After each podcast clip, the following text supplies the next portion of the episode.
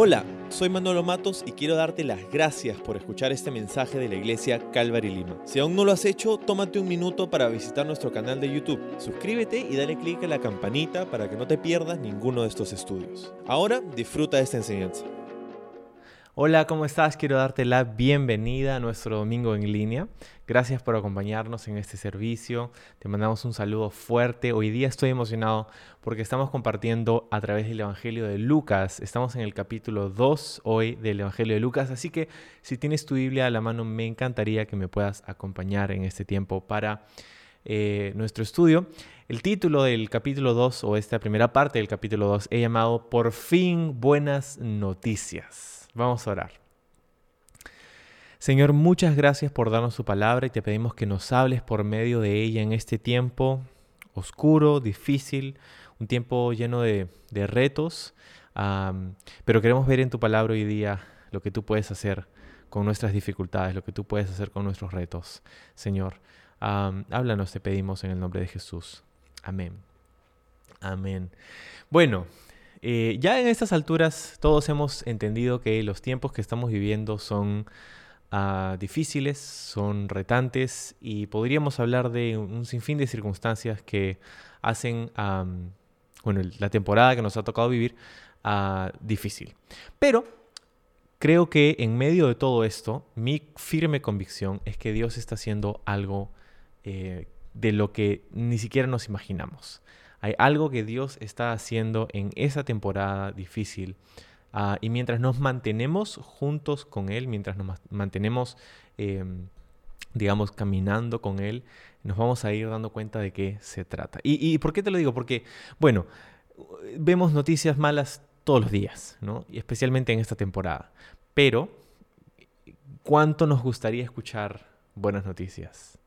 Y bueno, y por eso venimos a este texto en, nuestro paso a través del Evangelio de Lucas, eh, que hemos empezado recién hace unas cuantas semanas.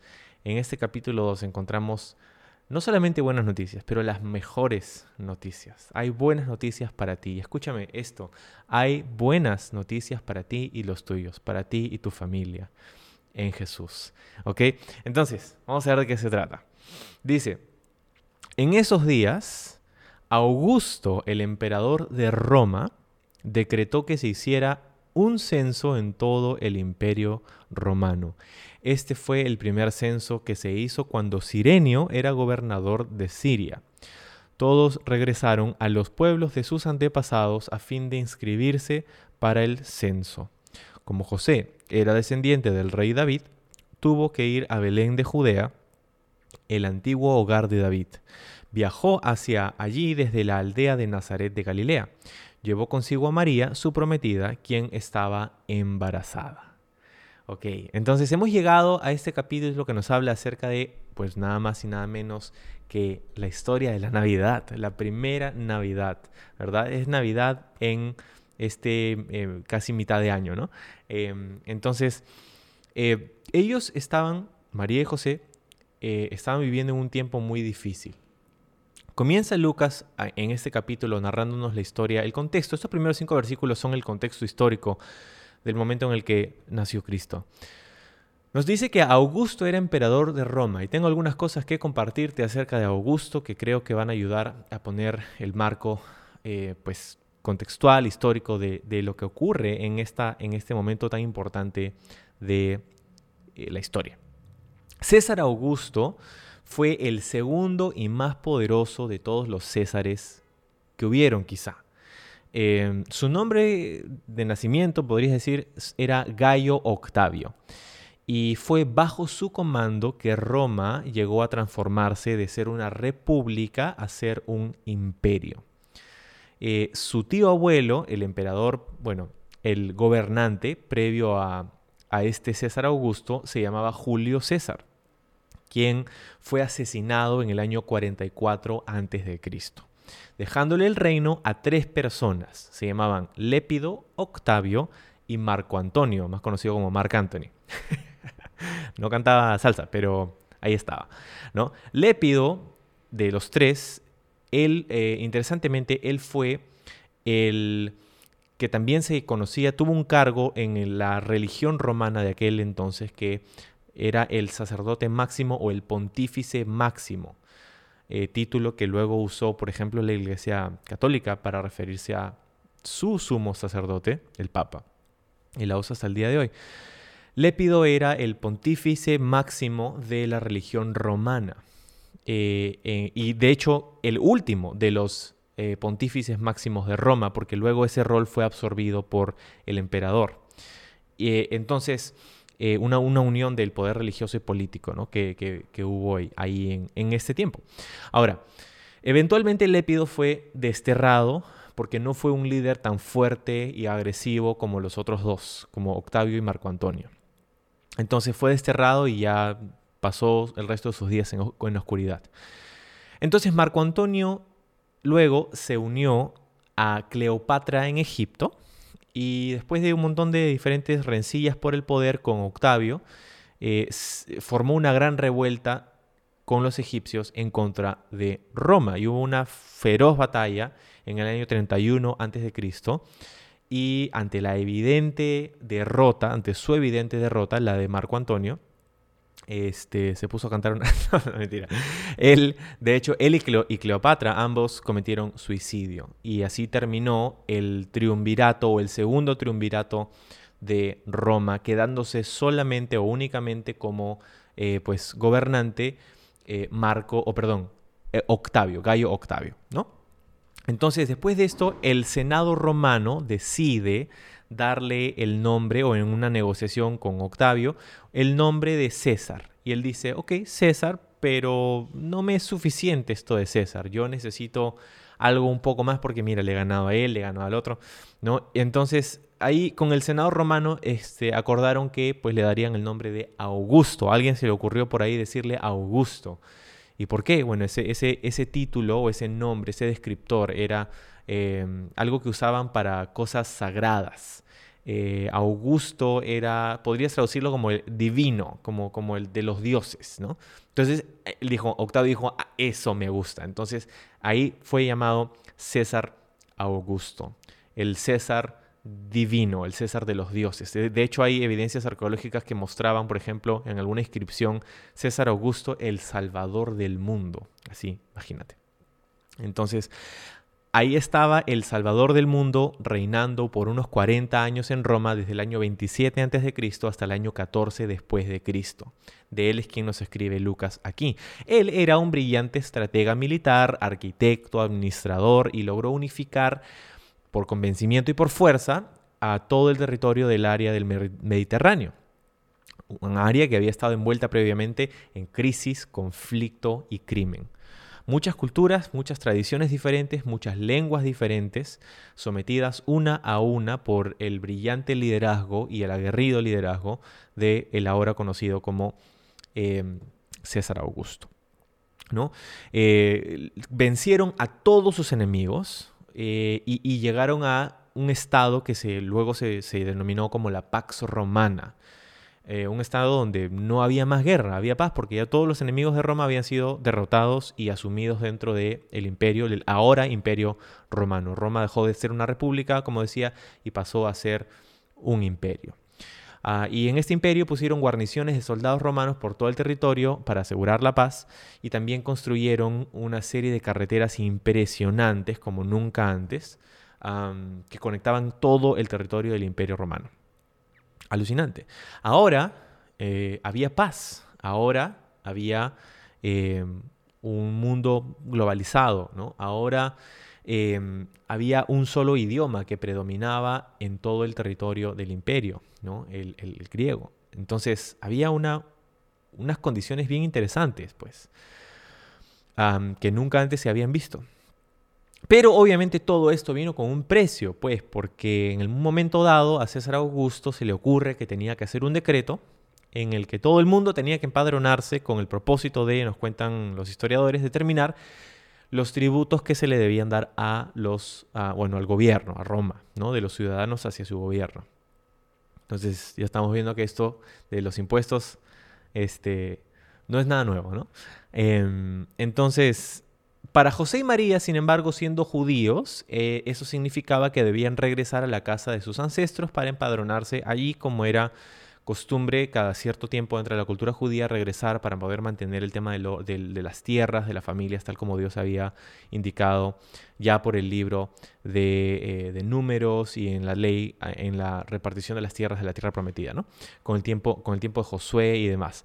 Entonces, ellos decidieron regresar en la costumbre que pudieran empadronarse en la casa de sus ancestros, lo que significaba para José y María, curiosamente, que tendrían que regresar a la ciudad de Belén o Betlehem. Eh, esta ciudad de Belén o Betlehem se, significa la casa del pan. Bet, casa, lehem, pan en hebreo. Y esa era la pequeña ciudad de donde había venido el más grande de los reyes de la historia de Israel, el rey David. Lo cual es todo curioso porque había una profecía en Miqueas capítulo 5, verso 2, que el Mesías, el Cristo, el, el, Salvador de Israel, nacería o vendría de la ciudad de Belén. Y el problema era que aunque José y María eran eh, asociados, estaban, eran descendientes de David, ellos no vivían en, en ese lugar, ellos vivían en Nazaret y Nazaret estaba a unos 150 kilómetros de distancia. Con una mujer embarazada en un, en un trecho tan largo hubiera sido por lo menos inconveniente, hasta inimaginable tener que hacer un trayecto así para que Jesús pudiera nacer en Belén. Entonces, ¿qué hacemos? Señor, ¿qué hacemos? Porque José y María están en Nazaret, pero tenemos que llevarlos a Belén para que Jesús pueda nacer ahí, para que se pueda cumplir la profecía acerca de él que nacería en Belén. Y Dios dice, ah, ya sé, voy a usar a uno de mis, de mis peones, ¿no? Este, voy a usar a nada más y nada menos que la persona más, con más poder en todo el mundo. Voy a usar a nada más y nada menos que el primero y, lo más grande, y el más grande de los emperadores de Roma. A él lo voy a usar. Y pues un día se levanta César Augusto y se levanta con la idea de que voy a hacer un censo, ¿no? Y, este, y, y encontramos que entonces José María fueron hasta este lugar. Qué alucinante. Y aquí está quizá la primera de nuestras grandes lecciones el día de hoy.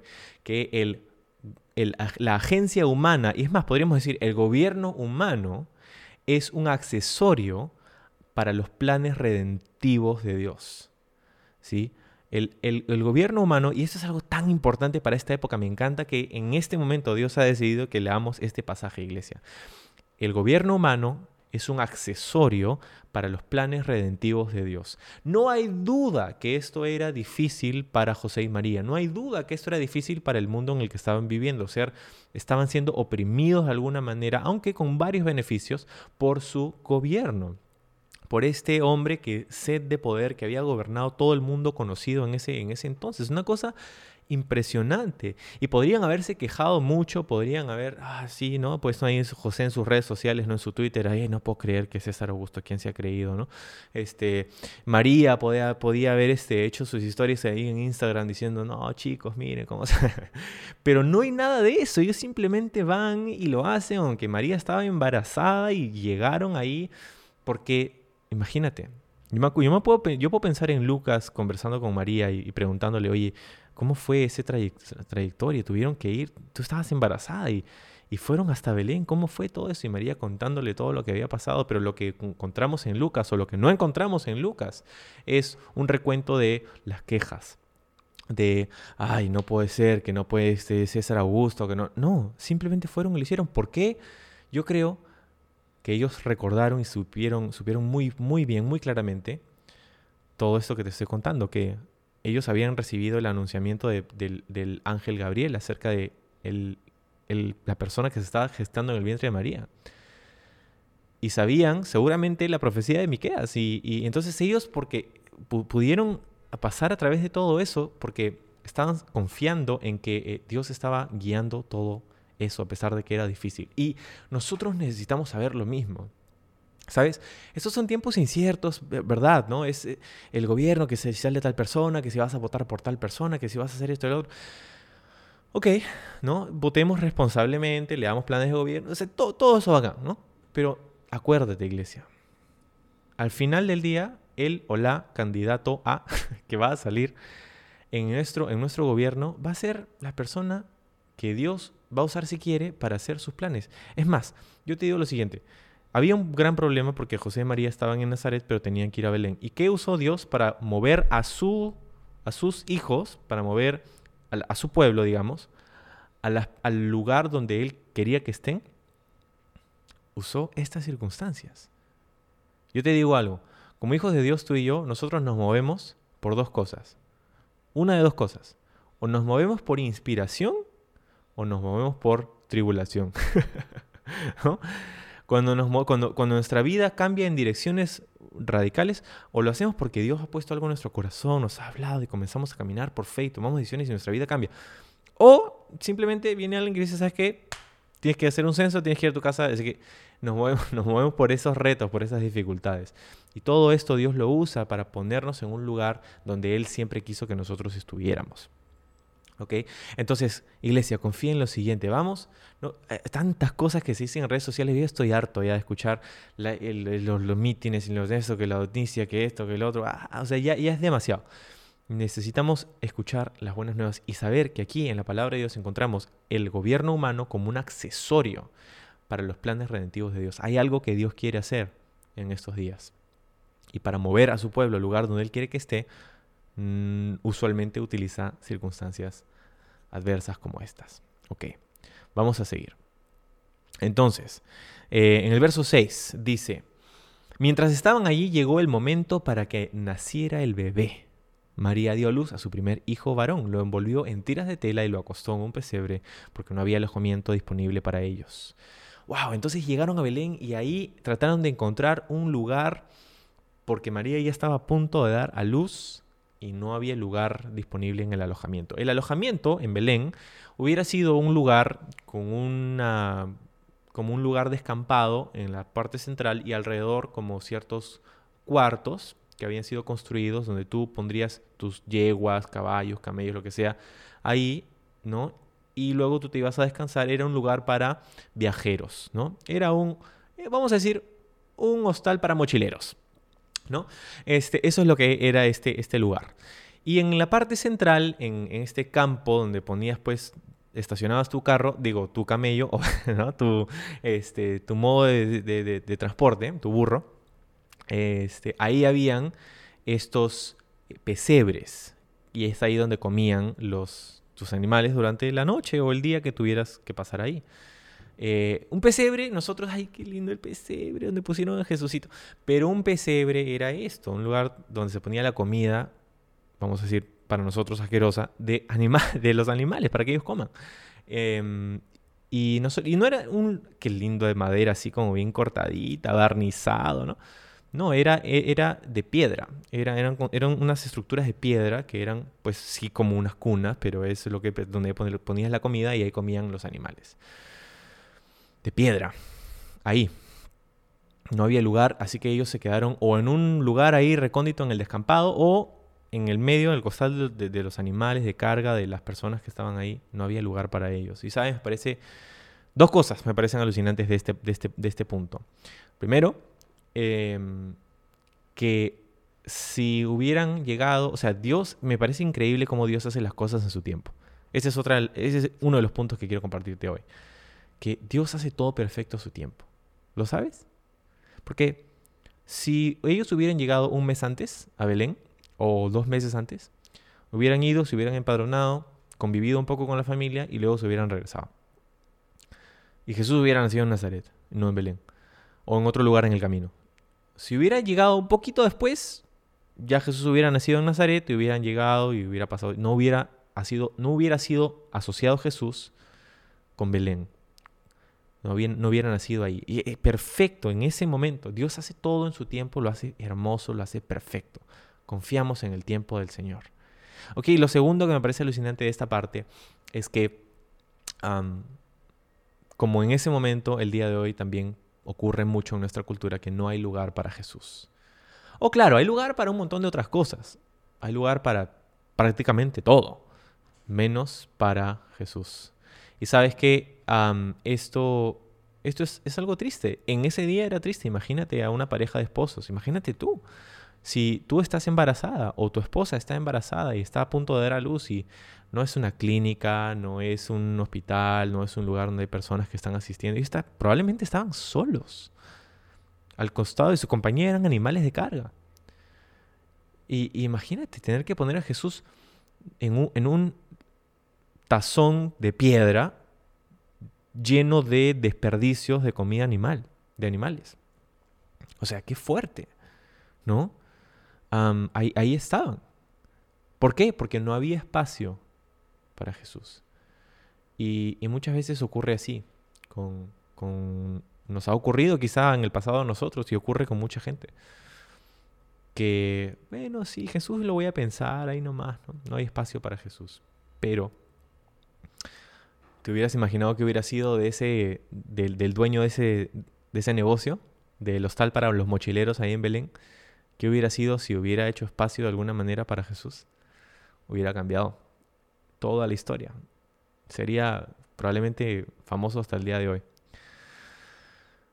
Que la pregunta es, ¿qué cosas en nuestra vida serían enteramente diferentes si hiciéramos espacio para Jesús? Te lo dejo ahí. Vamos a seguir. esa noche, el verso 8, había, dice, unos pastores en los campos cercanos que estaban cuidando sus rebaños de ovejas. De repente apareció entre ellos un ángel del Señor y el resplandor de la gloria del Señor los rodeó. Los pastores estaban aterrados, pero el ángel los tranquilizó. No tengan miedo, dijo, les traigo buenas noticias que darán gran alegría a toda la gente. El Salvador, sí, el Mesías, el Señor, ha nacido hoy en Belén, la ciudad de David, y lo reconocerán por la siguiente señal. Encontrarán a un niño envuelto en telas de tela, en tiras de tela, acostado en un pesebre. De pronto, ese ángel se unió a se unió a ese ángel una inmensa multitud de los ejércitos celestiales que alababan a Dios y decían, Gloria a Dios en el cielo más alto y paz en la tierra para aquellos en quienes Dios se complace. Cuando los ángeles regresaron del cielo, los pastores se dijeron unos a otros, vayamos a Belén, veamos esto que ha sucedido y que el Señor nos anunció. Fueron deprisa a la aldea y encontraron a María y a José. Y allí estaba el niño acostado en el pesebre. Después de verlo, los pastores contaron a todos lo que había sucedido y lo que el ángel les había dicho acerca del niño. Todos escucharon, eh, todos los que escucharon el relato de los pastores se quedaron asombrados, pero María guardaba todas estas cosas en el corazón y pensaba en ellas con gran frecuencia. Los pastores regresaron a sus rebaños, glorificando y alabando a Dios por lo que habían visto y oído. Todo sucedió tal cual el ángel les había dicho. ¡Wow! ¡Qué increíble! Entonces Jesús nace expuesto en un pesebre y de pronto ahí en las afueras de la ciudad de, Belén, el pueblito de Belén en realidad, eh, un ángel viene y les cuenta a nada más y nada menos que a quién. El anunciamiento, el nacimiento del Salvador, se lo cuentan a unos pastores. Unos pastores que, si e, en la estimación humana eran, vamos a decir, insignificantes, insignificativos.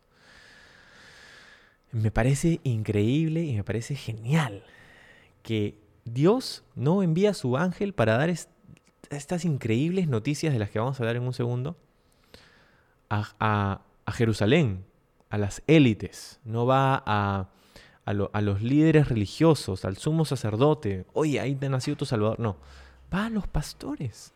Pastores en, en esos días eran considerados como lo más bajo de la sociedad. Es más, los judíos, vamos a decir, fariseos u ortodoxos, podríamos llamarlos, ellos consideraban a los pastores como ceremonialmente impuros, porque tenían que trabajar todo el tiempo y no podían guardar el día de reposo por tener que cuidar a sus ovejas. Entonces lo veían como la chusma, así, así. Y a ellos va este ángel con el mensaje que cambiaría todo el transcurso de la historia. A ellos se los cuenta, a ellos se los confía y de ellos es que el resto se entera. ¡Qué increíble! Y esta es la cosa. Dios sigue haciendo eso. Dios sigue usando a personas como tú y como yo. Quizá ante la estimación de la gente insignificativas, insignificantes. pero nos da este mensaje Y, mira, a través de los pastores la gente escuchó.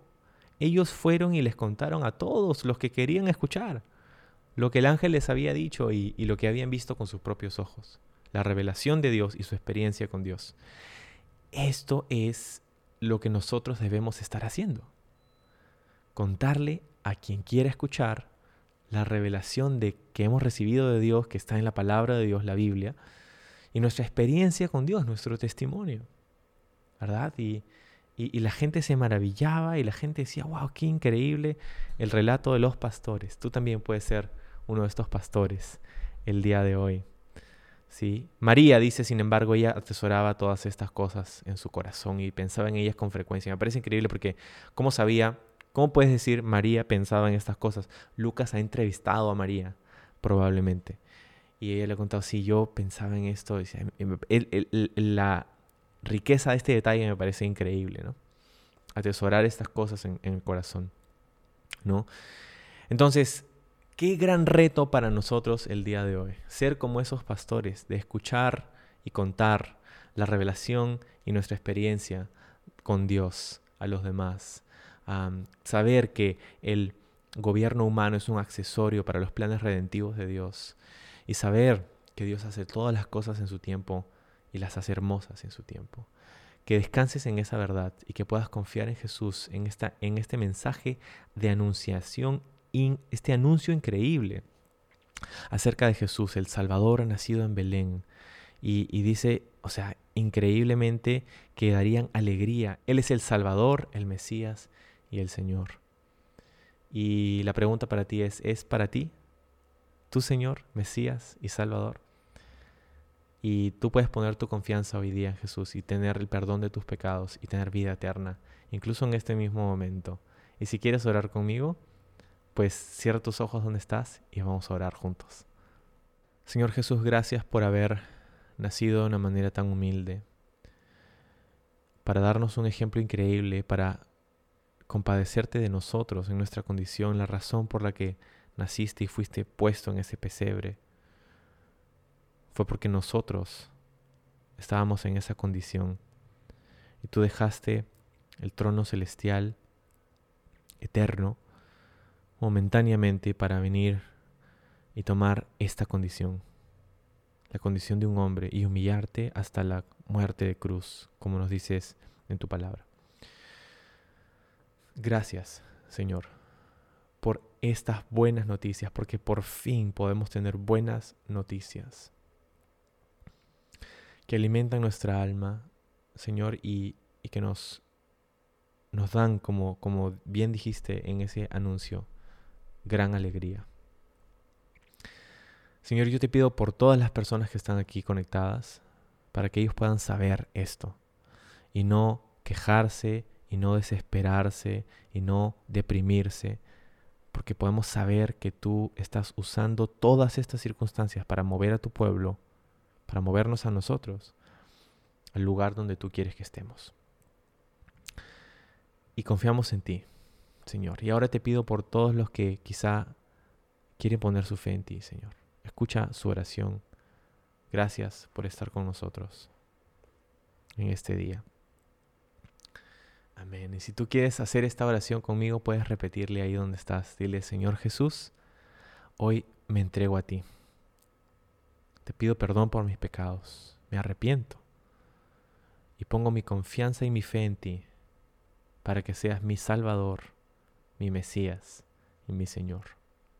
Gracias por haber nacido, muerto, resucitado por mí. Lléname de tu Espíritu Santo y ayúdame a caminar contigo todos los días de mi vida. En el nombre de Jesús. Amén. Amén. Y si has hecho esa oración, me encantaría que puedas decirnos y dejarnos saber ahora en los comentarios. Aquí mismo puedes escribir un comentario ahorita. Yo hice esa oración. Tenemos un grupo de personas que estarían encantadísimos de poder conectar contigo, saludarte, felicitarte, conectar y, y poder animarte en esta decisión que acabas de tomar. Déjanos saber en los comentarios si has tomado esta decisión. Y el resto de nosotros, pues vamos a despedirnos o continuar con este tiempo adorando juntos al Señor.